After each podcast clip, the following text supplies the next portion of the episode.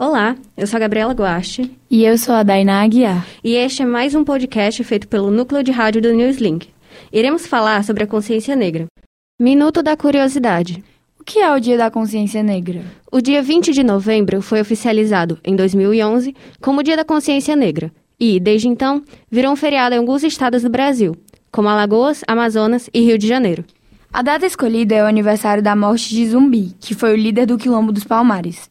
Zumbi entrou para a história como um defensor dos negros durante o período da escravidão. E para nos ajudar a entender melhor sobre o tema, nós convidamos a professora de Língua Portuguesa e Literatura, Joelma Almeida. Professora, muito obrigada por ter vindo e pela disponibilidade. Eu que agradeço o convite de vocês. O que significa o Dia da Consciência Negra para a senhora? O Dia da Consciência Negra é, antes de tudo, um dia para se refletir sobre a situação do negro.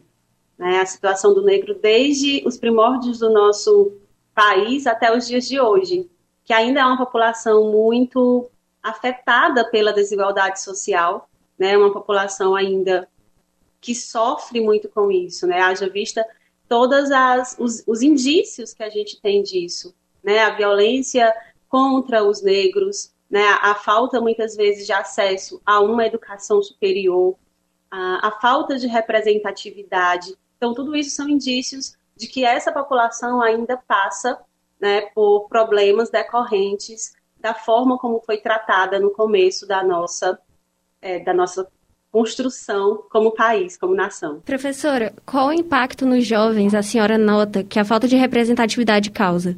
Uma falta de perspectiva, de esperança de futuro. Né? Quando o jovem não se vê é, representado dentro de determinada esfera a qual ele almeja, ele com certeza é, sente ali uma falta de esperança, uma falta de perspectiva de futuro.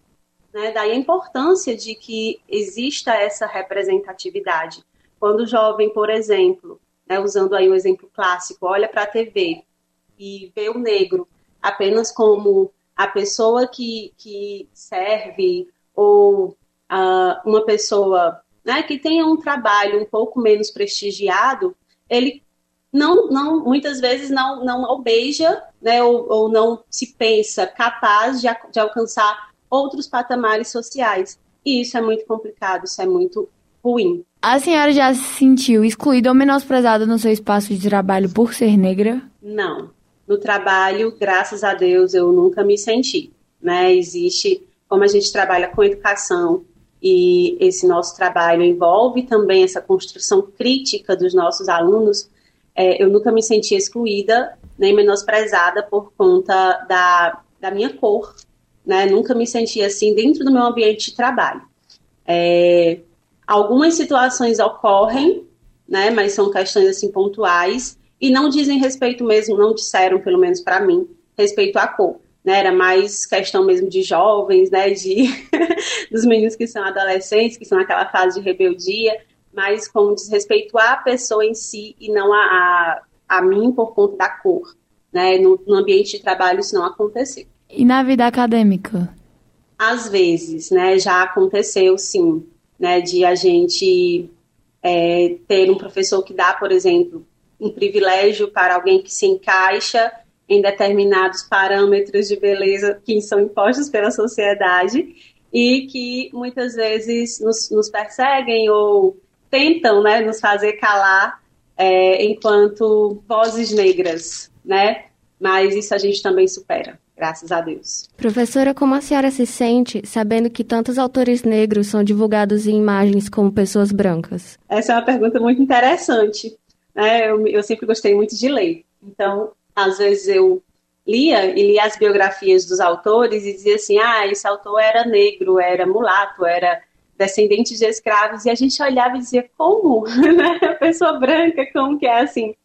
E é muito ruim isso também, né? Porque descaracteriza é, esse autor, que é negro, que muitas vezes é, lutava por melhores, por uma igualdade social do negro, e ele mesmo já não é representado pela sua cor. É, isso me afeta bastante, me deixa bastante constrangida, bastante triste.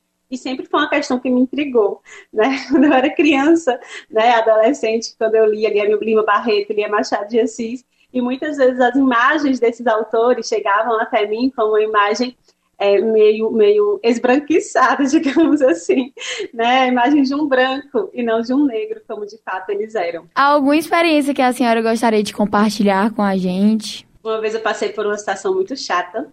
É, eu estava num comércio, acho que isso faz uns, uns cinco anos, talvez. Eu estava num comércio e eu, eu peguei uma mercadoria, na época eu nem lembro mais o que era, eu acho que era um grampo de cabelo, coisa assim. E eu fui pagar no caixa, né? E, e eu notei que quando eu entrei, o, o homem que estava no caixa ficou olhando para mim com uma cara muito estranha, né? Com uma cara de desconfiança. E eu cheguei ao caixa, abri a bolsa para poder pegar o dinheiro, pagar a mercadoria.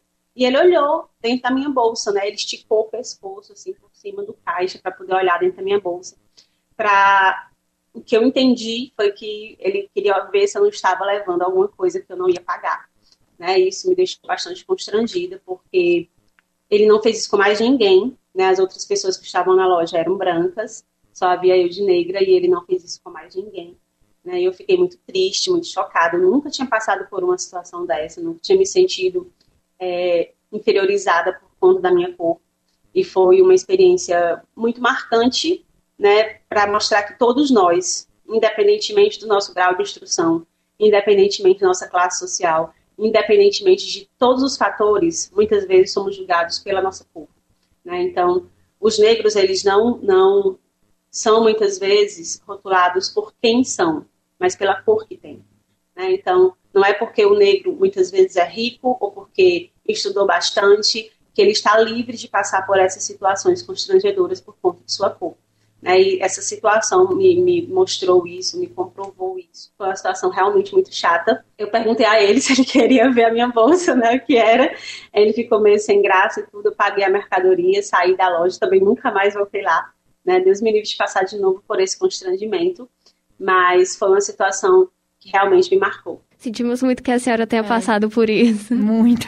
Mas agradecemos muito que a senhora tenha compartilhado isso com a gente, para que as pessoas fiquem sabendo que essa é uma realidade, não é uma coisa que a gente vê apenas na televisão. E muito obrigada por todas as suas respostas, pela entrevista e pela disponibilidade de estar aqui. Todas essas respostas agradeceram muito o nosso conhecimento. Muito obrigada mesmo. Tem algum recado que a senhora gostaria de passar agora, nesse mês da consciência negra, para os ouvintes? É, não desistam dos seus sonhos, né? Por mais que muitas vezes coloquem obstáculos por conta da sua cor. Se você é negro, né? Muitas vezes você vai encontrar esse obstáculo. Mas não desista, né? Não desista porque muitas pessoas lutaram para que você tivesse uma liberdade e muitas pessoas continuam lutando para que os seus sonhos possam ser possíveis. Obrigada, professora. Para mostrar outro ponto de vista, também trouxemos a estudante Letícia Feitosa, que vai dissertar mais um pouco com a gente. Letícia, você pode se apresentar, por favor? Oi, meu nome é Letícia Feitosa, tenho 23 anos. Eu sou co-criadora do Quilombas Podcast, que é um podcast semanal exclusivo do Spotify. Ele acabou de completar um ano, agora no dia 14 de novembro. Ele é composto por mim, pela minha irmã Leísa Feitosa e pela jornalista Alice Souza, e somos três mulheres negras. Então, os assuntos abordados nesse podcast são relacionados às questões do, do nosso cotidiano e também questões da temática étnico-racial. Além disso, eu também sou co-criadora do site de cinema O Filmaço, onde eu faço cobertura de festivais, entrevistas com diretores. Então, atualmente, eu estou é, coordenando esses dois projetos independentes. Além disso, eu estou no último semestre do curso de jornalismo eu estou desenvolvendo uma pesquisa para minha monografia que é justamente ligada a, a jornalismo e ativismo, ativismo antirracista, ativismo negro, tendo como objeto de estudo o meu podcast, o Quilombas. E é basicamente isso. Eu agradeço muito pelo convite. O que significa o Dia da Consciência Negra para você? Bom, o Dia da Consciência Negra para mim é um dia muito importante, para além de ser um dia de relembrar a morte do Zumbi dos Palmares, o último líder do Quilombo dos Palmares, também é um dia para a gente refletir sobre a população negra do nosso país e principalmente afirmar e celebrar a negritude brasileira. O Brasil, depois da abolição, passou por essa questão do, do mito da democracia racial. Né? Muitos intelectuais diziam que não, não tem negro no Brasil. Passou a ser negado a questão da negritude brasileira. Não, não tem negro, é uma mistura de indígena, branco, é, somos um país de mulatos, um país de mestiços, enfim. Sendo que a gente sabe que o racismo existe, que a cor da pele, infelizmente, é uma questão na sociedade e essa questão do mito da democracia racial trouxe muitas consequências até hoje. Pelo fato da palavra negra ser tida como algo inferior, né? Não, eu não sou negro, eu sou morena. Enfim, toda essa questão faz com que muitas pessoas só vão se descobrir negras depois, talvez só na vida adulta. Eu, por exemplo, só fui me descobrir negra em 2015, quando eu entrei para a faculdade, quando eu tive acesso a informações a autoras negras, e eu comecei a ler e comecei a perceber que muitas das coisas que aconteceram comigo eram sim racismo. Eu tenho todos os fenótipos, né? O nariz achatado, o cabelo encaracolado. E mesmo assim, por que, que eu dizia que eu era morena, sendo que morena é uma pessoa branca do cabelo preto? Enfim, tem todas essas questões e o fato de você ter consciência da sua negritude é muito poderoso. Você entende o seu lugar, você passa a amar a sua negritude. E esse amor, ele tem muito poder, principalmente para você se manter mais forte nessa sociedade que é sim uma sociedade racista. O que significa para você, uma jovem estudante, a luta antirracista? Para mim, a luta antirracista hoje em dia ocupa grande parte da minha vida, eu coloco como uma prioridade mesmo. Desde 2015 eu venho lendo e estudando vários autores que abordam essa temática étnico-racial, né? Lá nos Estados Unidos tem a Angela Davis, a Bell Hooks, aqui no Brasil Silvia Almeida, a grande Lélia Gonzalez, de Jamila Ribeiro, e ainda tem muitos livros para eu ler, eu ainda tenho muita coisa para estudar, mas eu coloco aqui em ênfase que o estudo é sim uma ferramenta para a gente praticar essa luta antirracista. E por meio das pesquisas, por meio das leituras, a gente consegue articular, a gente consegue argumentar melhor e compreender essa sociedade que a gente vive. Além disso, eu também procuro usar do que eu estudo na universidade, né, que é o jornalismo da comunicação, para poder praticar esse ativismo negro. O Quilombas, que é o meu podcast, funciona como uma plataforma também para eu trazer essas discussões, esses diálogos sobre temas que eu acho importantes, que eu acho necessários para essa luta antirracista. Qual a sua opinião sobre as manifestações que aconteceram em 2020 nos Estados Unidos e no Brasil? O estopim para o que aconteceu, para as manifestações, foi o que ocorreu com George Floyd lá nos Estados Unidos, que foi morto por um policial branco. E é revoltante saber o que aconteceu com George Floyd e é também muito revoltante saber o que acontece todos os dias com várias pessoas negras do mundo e do Brasil que são mortas só por serem negras. A gente vê nas notícias que esses casos ocorrem diariamente. A gente percebe, tem dados que mostram que a população negra é a maior vítima de violência policial aqui no Brasil. Então isso faz com que a gente fique farto, a gente fica cansado de pedir todo dia por paz, por justiça, pelo fim do racismo. Então encara essas manifestações como super válidas e super necessárias. Também teve essas manifestações online, né, com a hashtag Black Lives Matter, que é o Vida Negras Importam, e na época, lá em junho e julho, eu vi vários não negros se solidarizando com a causa, várias pessoas brancas pedindo indicações de livros, de filmes, de podcasts, de conteúdos, para poderem se conscientizar sobre o assunto. E eu acho isso muito massa. Eu queria que isso ocorresse, inclusive, durante o ano todo, porque a gente precisa da ajuda de todo mundo para tentar achar alguma solução para essa injustiça, para esse racismo que infelizmente ainda existe e que mata muitos de nós. Como você acha que a internet influencia na luta antirracista? Eu acho que utilizada com sabedoria e com moderação, a internet pode ser sim uma grande aliada na luta antirracista. No meu caso, a internet, se não fosse a internet, eu não teria tanto repertório assim de conhecimento que eu tenho hoje, porque foi através de sites, enfim, que eu consegui ter acesso à informação, acesso a autores, a livros, que me ajudaram muito a criar essa consciência negra que eu tenho hoje. Então, a internet pode ser essa fonte de conhecimento, e como eu disse antes, a educação para mim é uma grande ferramenta de auxílio na luta antirracista. Então, pode usar.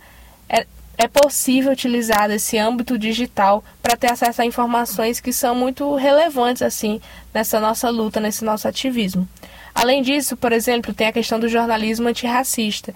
Eu vi, eu vejo nascendo vários veículos alternativos, tanto como portais, como podcasts, que trazem o negro como notícia sem ser apenas no lado negativo, celebram o negro. A gente está acostumado a ver na mídia tradicional o negro sendo notícia apenas quando ele é morto ou quando ele sofre algum tipo de preconceito. E eu vejo que esses coletivos de comunicação antirracistas trazem outro viés. No Brasil, a gente tem o Mundo Negro, o Alma Preta Jornalismo. Aqui no Ceará, além do Quilombos Podcast, temos o site Negreu, o Ceará Criolo. Então, tem, tem esses portais, existem esses veículos que também são só são possíveis por causa da internet. Então, se a gente usar de uma forma moderada, de uma forma sábia, estratégica, a gente pode ocupar esse espaço online ao nosso favor, ao favor, ao nosso favor e em prol dessa nossa luta antirracista. Outro exemplo também é que por meio da internet a gente pode se conectar com vários grupos, vários coletivos, vários é, movimentos do Brasil, do mundo todo, o famigerado grupo do WhatsApp, ajuda muito porque é um lugar de troca, é um lugar de troca de experiências, de troca de estratégias, de conhecimento, e isso só fortalece a gente como movimento, como movimento negro. Bom, Letícia, eu queria agradecer. Muito obrigada por ter aceitado participar desse projeto com a gente. Tem mais alguma coisa que você quer falar para encerrar? Eu queria agradecer pelo convite para essa entrevista. Eu fiquei muito feliz, muito honrada em ser chamada para compartilhar um pouco do que eu sei. Eu ainda tenho muito para aprender e eu acho que a gente está aqui exatamente para isso, para compartilhar informações e compartilhar conhecimento.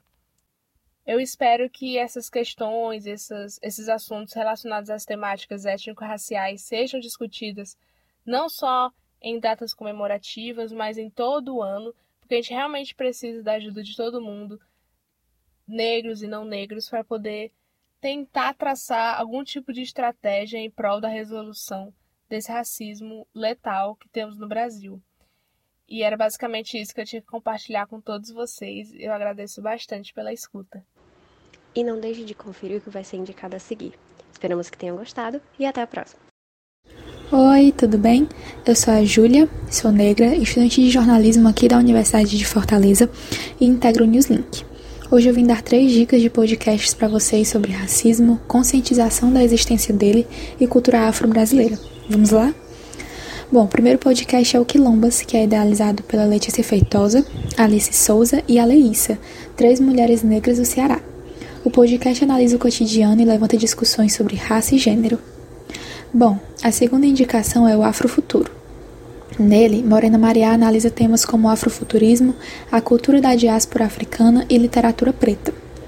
Bem, a terceira e última dica é o Afropausa, que é um podcast realizado por comunicadores pretos que compartilham suas vivências e urgências da comunidade negra. Essas foram as minhas indicações para vocês. Lembrem-se sempre que o movimento negro não deve ser estudado somente no mês de novembro, mas todos os dias do ano, porque o racismo precisa ser combatido a todo momento. Tchau, tchau!